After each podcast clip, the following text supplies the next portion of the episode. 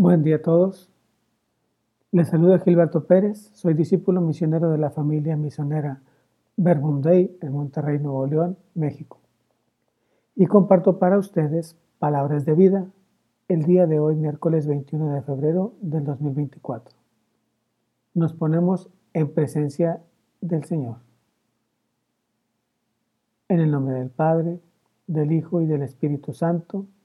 Amén.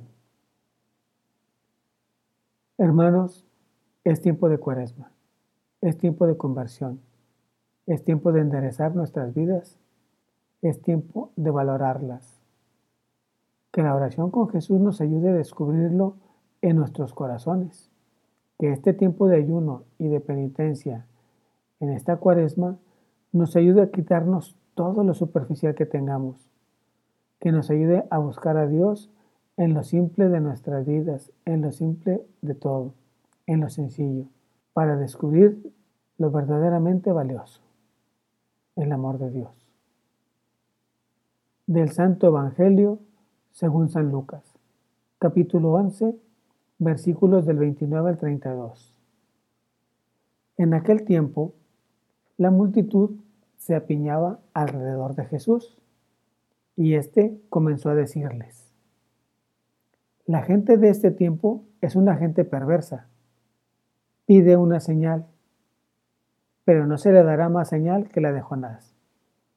Pues así como Jonás fue una señal para los habitantes de Nínive, lo mismo será el Hijo del Hombre para la gente de este tiempo.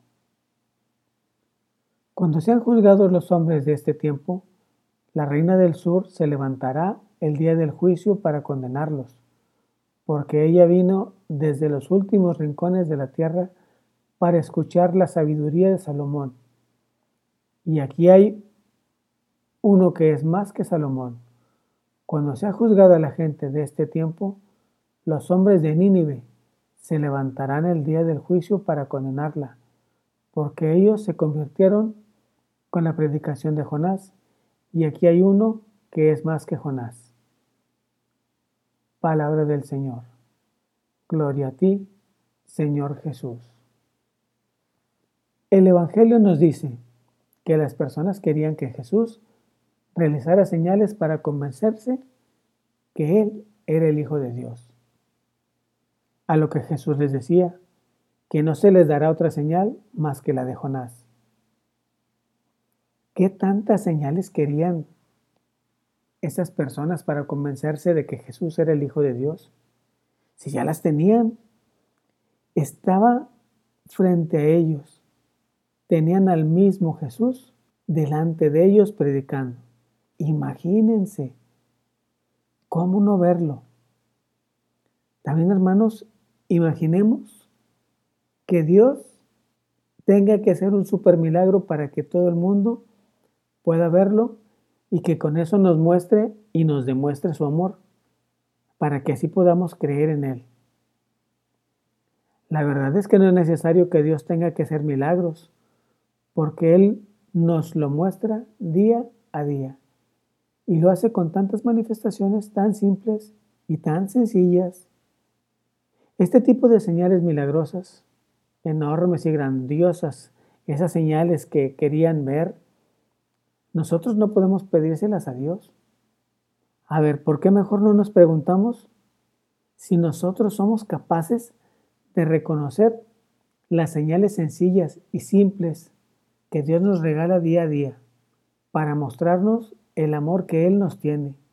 ¿Por qué mejor no vemos si somos capaces de reconocer la mano de Dios en nuestro diario vivir y que constantemente está tocando a la puerta de nuestros corazones?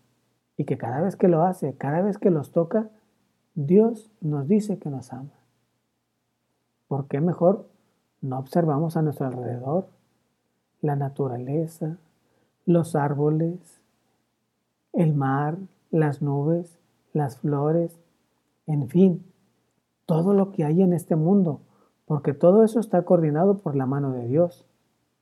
Dios nos envía muchísimos mensajes a través de la belleza de una flor, de su aroma, de una mirada de admiración y de amor, de una poesía, de un canto, de ese toque suave y delicado que solo Dios sabe regalarnos. Dios nos atrae hacia Él por medio de estas señales tan sutiles, de pequeños detalles, de lazos de amor. Por eso, hermanos, no le pidamos a Dios cosas extraordinarias, porque seguramente nosotros ya tenemos muchísimas, pero de eso no nos damos cuenta. No nos damos cuenta que las poseemos. Hermanos, no necesitamos señales. No necesitamos más señales. Lo que necesitamos es abrir los ojos para verlas, para elegir lo que nuestro corazón grita, para elegir el amor de Dios. Porque este amor de Dios es tan evidente que no requiere ninguna manifestación ni ninguna prueba. Porque el amor de Dios es tan grande y es para siempre y se manifiesta en las cosas más sencillas. Por eso, hermanos, mientras nosotros tengamos aliento de vida, tenemos la libertad para buscar a Dios. Y cuando lo encontremos, seguramente Él se nos va a revelar. Por eso vamos a buscarlo y vamos a encontrarlo. Si lo buscamos de una manera sencilla y sincera, Él se nos va a revelar como se los dije hace rato. Y se nos va a revelar de una manera profunda. Por eso, hermanos, hay que buscarlo para que Él se nos revele. Y no es tanto porque necesitemos cosas externas, sino más bien porque le vamos demostrando a Dios que buscamos su amor sincero y que sabemos que solo Él nos lo, nos lo puede regalar. Dios nos ama tanto que justamente nos da esa libertad, la libertad de elegir, la libertad de seguirlo. Y ese regalo no nos lo quita. Ese regalo llamado libertad no nos lo va a quitar porque Dios quiere que de verdad experimentemos la felicidad y la plenitud de ser libres, de seguirle o no. Hermanos, no le pidamos a Dios cosas extraordinarias, porque seguramente ya las tenemos. Pero ya les dije, no nos damos cuenta. Mejor agradezcámosle y pidámosle a Dios que nos siga regalando esa libertad para seguirle de manera consciente y sincera. También, hermanos, pidámosle que busquemos y encontremos a Dios en nuestro prójimo, en la persona cercana, en quien está a mi lado. Que veamos a Jesús en esos rostros actuales, en esos rostros cercanos. Que no busquemos a Jesús en cosas exageradas.